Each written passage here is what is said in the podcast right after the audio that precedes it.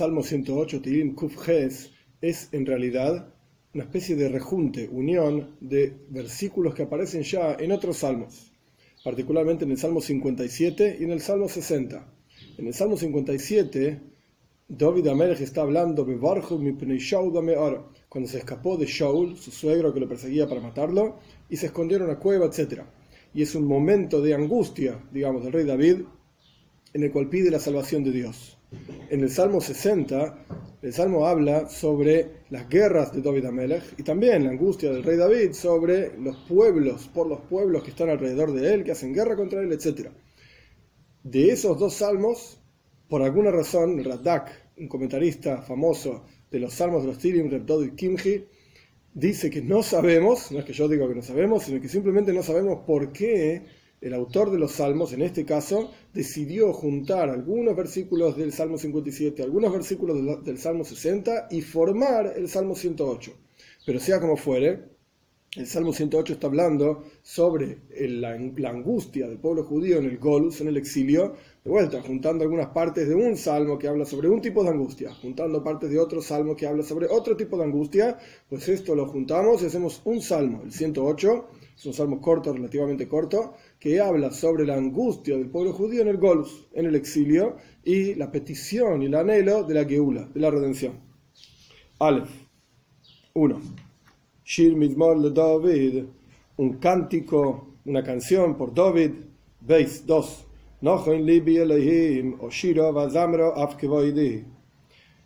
Firme está mi corazón en Dios, es decir, a pesar de los años del exilio, a pesar de los sufrimientos y la angustia del exilio, mi corazón no abandona la esperanza, la confianza en que Dios va a traer la Geul, la redención. Oshiro Bazamro Oshiro cantará, que se refiere a cantar con la boca. Bazamro, voy a hacer melodías, que se refiere con instrumento. Afkevoid, incluso mi alma. Kvoid en este caso significa mi alma, no mi honor, sino mi alma. Y el concepto es que incluso en los pensamientos, en las ideas, con la boca, con instrumentos, con las manos y mis pensamientos, voy a cantar a Dios. Gimel 3. Ura nevel oira shohar. Despiértate, la lira y el arpa despertaré a la mañana, es decir, cada mañana voy a despertarme para cantarle a Dios por la Geule, por la redención. Dale, 4. Te agradeceré entre las naciones, Dios, y voy a cantarte entre los pueblos, es decir, en la avenida de la Geula, en la avenida de la redención, voy a cantar, voy a agradecer y todas las naciones del mundo van a reconocer la presencia de Dios en el mundo. Hey, 5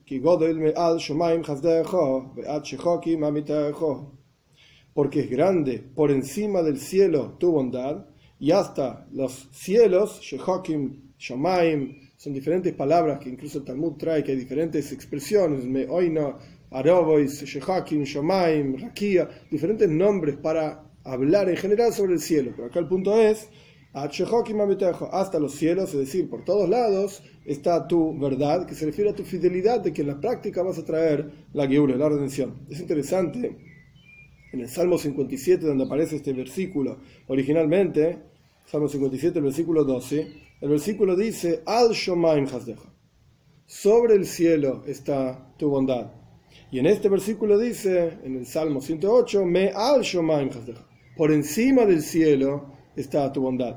Y nuestros sabios explican qué significa esta cuestión. Esto significa que aquellas personas que hacen, estudian Toire, cumplen mitzvot, Lishma, no en aras del cielo, es decir, por un beneficio personal, para que los llamen rabino, para lo que sea, por un beneficio propio. Esto es al Shomayim Digamos, hasta el cielo llega la bondad de Dios. Pero aquellas personas que estudian Torah y cumplen los preceptos Lishma, en aras de la Torah, en aras del cielo, es decir, por Dios, me al por encima del cielo está la bondad divina.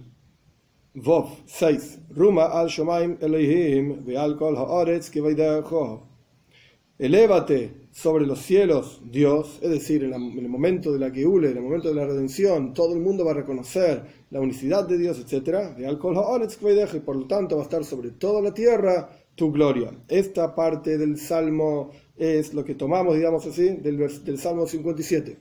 Ahora empiezan las ideas del Salmo 60. Son los mismos versículos con leves cambios, pero el asunto es el mismo. Zain 7. En aras de que se salven, sean salvados, Yedideja, tus queridos, es decir, de vuelta la misma idea de, de traer la redención. Salva a tu diestra y respóndeme. Es decir, con tu diestra, con tu bondad, que el concepto de la diestra es la bondad, el concepto de la izquierda es la severidad, el rigor, con tu diestra salva al pueblo judío, a todo el mundo en la redención y contesta mi plegaria para que venga la redención. Ges 8.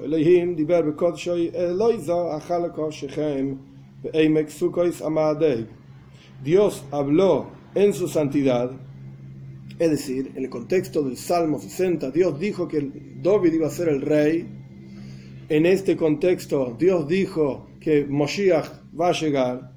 Eloisa, entonces voy a alegrarme cuando en la práctica llegue esa redención. A Halkashechem voy a repartir una porción para cada ser humano de la redención, una porción de la redención. Y el, valle de Sukois es un lugar, el nombre del lugar, Amade, voy a medirlo, es decir, para repartir como corresponda a cada persona su porción de la redención. Tes 9. Li Li Menashe, Efraim, Mois Roishi, Yehuda. Mío es el Gilad, su nombre. Mío es Menashe, es decir, la tribu de Menashe.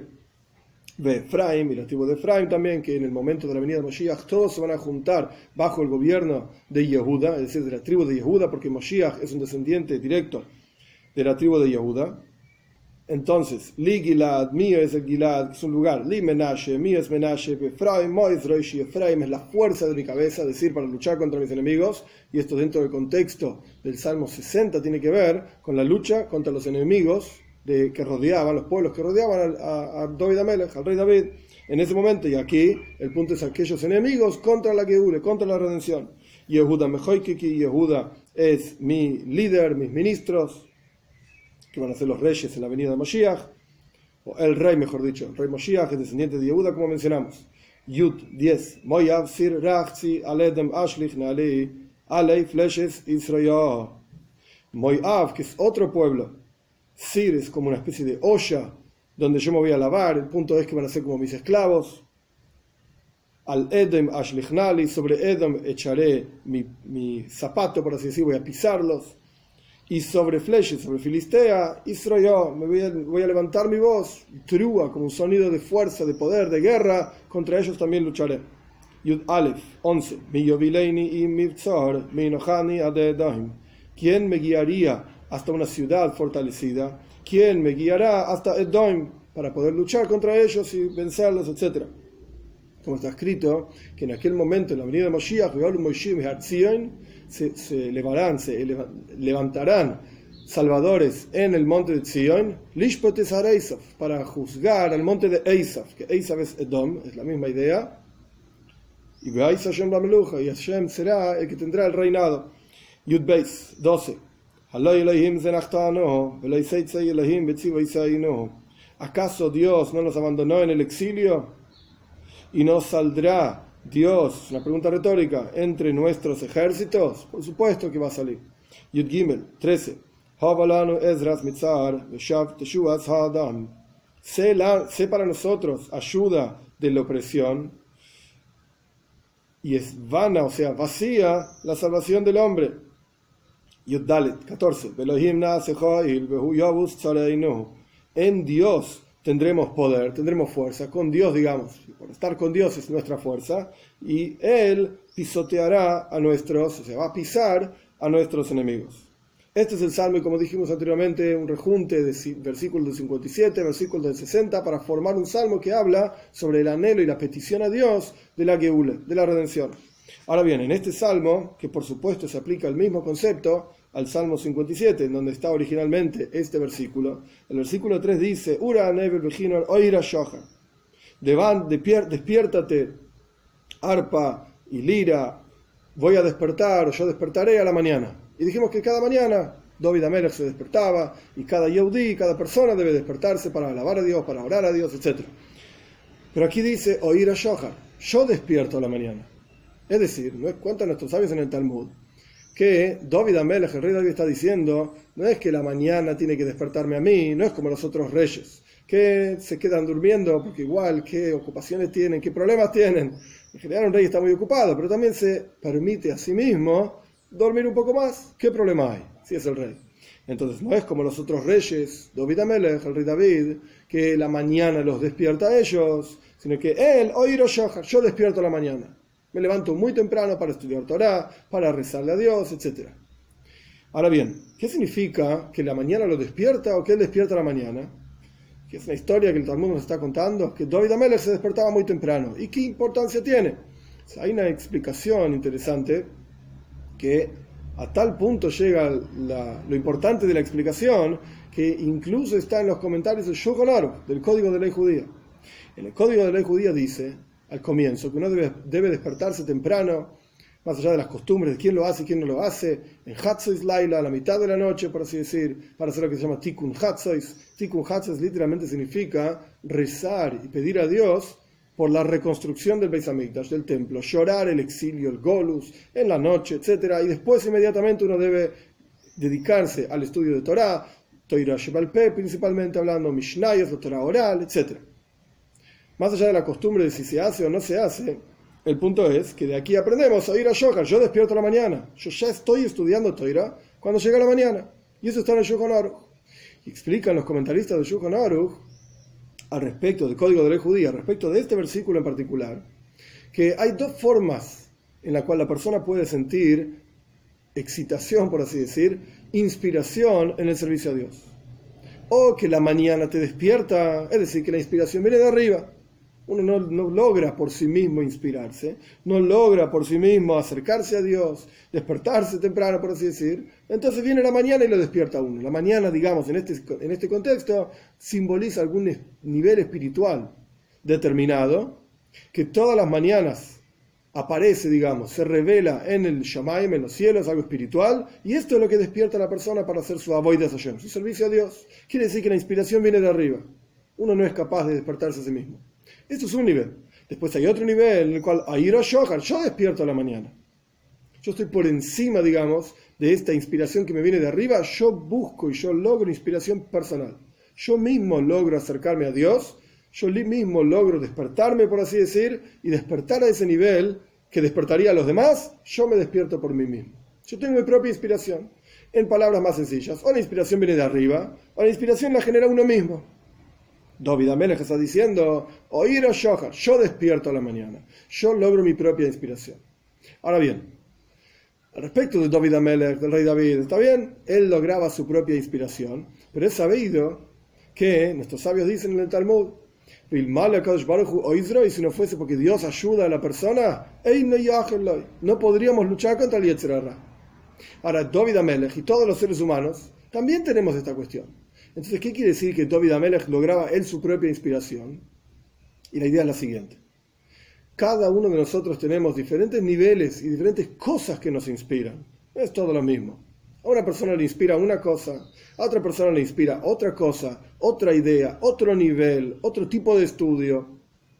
A algunos les gusta el Talmud, a otros les gusta el Hasidut, a otros les gusta Musar, cada uno le gusta otra forma de observar el judaísmo, que al fin y al cabo estamos todos observando lo mismo, que es la unicidad de Dios y la voluntad de Dios aquí en la tierra, de tener una morada para Él, etc. El punto es que a cada uno le inspira otra cosa. Lo que está diciendo aquí David Amelech es que el nivel espiritual de él era tan elevado que este nivel, sin importar los detalles, que se llama Shahar, él, oír Shahar, yo estoy por encima de ese nivel, yo despierto a la mañana, por así decirlo. Yo estoy por encima de ese nivel. Pero esto no quiere decir que no necesitaba la ayuda de Hashem. Todos necesitamos la ayuda de Hashem, todos necesitamos el poder, la fuerza que Dios da para que logremos inspiración. La pregunta es si nosotros vamos a hacer el trabajo de incorporar esa inspiración en nuestras propias vidas o simplemente vamos a esperar que Dios nos inspire. Con seguridad Él lo va a hacer. Como dijimos, hay una inspiración de arriba para abajo, una inspiración de abajo para arriba. La gran pregunta es, por un lado, el nivel espiritual de David Amelech, muy interesante. Airo Shohar, él despertaba la mañana, él estaba muy elevado. Está muy bien, pero ¿qué queda para nosotros? Lo que queda para nosotros es, tenemos que saber que Dios todas las mañanas nos inspira. La pregunta es si vamos a hacer el trabajo de incorporar esa inspiración en nosotros mismos. Y si vamos a hacer el trabajo de buscar aquella cuestión que realmente, como quien dice, nos hace sonar bien, como cuando uno toca una guitarra está desafinada y suena horrible. Pero si uno toca la guitarra y está afinada, es agradable, es lindo, suena bien. ¿Cuál es aquel asunto, aquel asunto en Toiro, en Mitzvahs, que nos hace sonar bien, por así decir, que hace que nuestras propias cuerdas suenen bien, sea armonioso, y esto nos, nos lleve, digamos, a sentir realmente la presencia de Dios aquí abajo, y esto es toda la cuestión de la venida de Moshiach, que se revele la presencia de Dios aquí abajo, que podamos verlo con nuestros ojos de carne y hueso rápidamente con la venida de Moshiach.